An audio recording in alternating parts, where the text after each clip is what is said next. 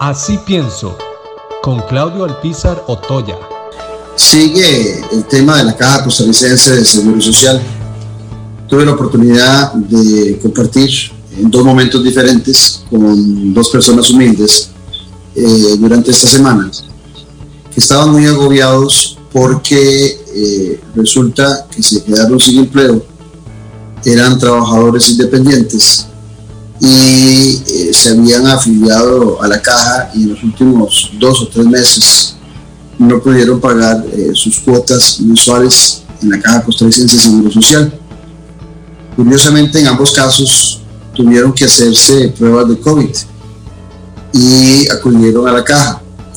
Les hicieron la prueba de COVID, pero no les advirtieron que les iban a cobrar por no estar al día con eh, la Caja Costarricense de Seguro Social.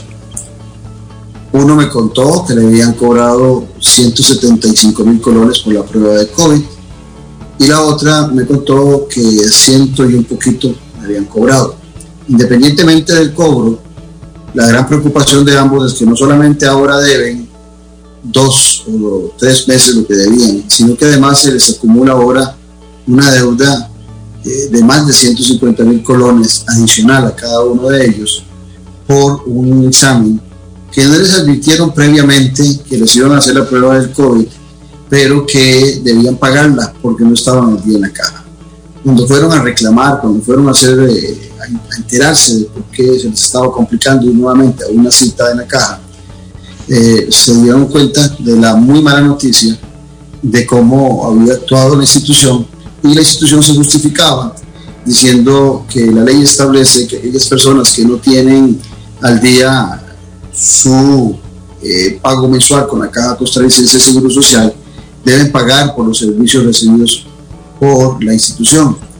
Aquí la, preocupación, a pesar de que la ley pueda establecer eso, la gran preocupación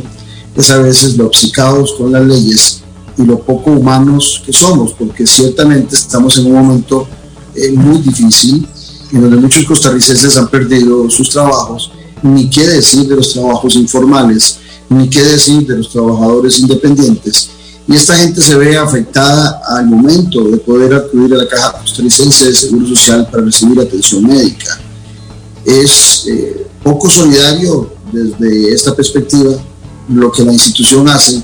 cuando a los más humildes les eh, obliga de alguna manera a buscar en un momento de penuria, donde he sabido que muchos tienen más de seis meses de no tener trabajo o estar en una actividad informal donde apenas logran movilizar algunos dineros para alimentarse, que la caja también les niegue a ellos que han sido cotizadores permanentes de la institución el servicio o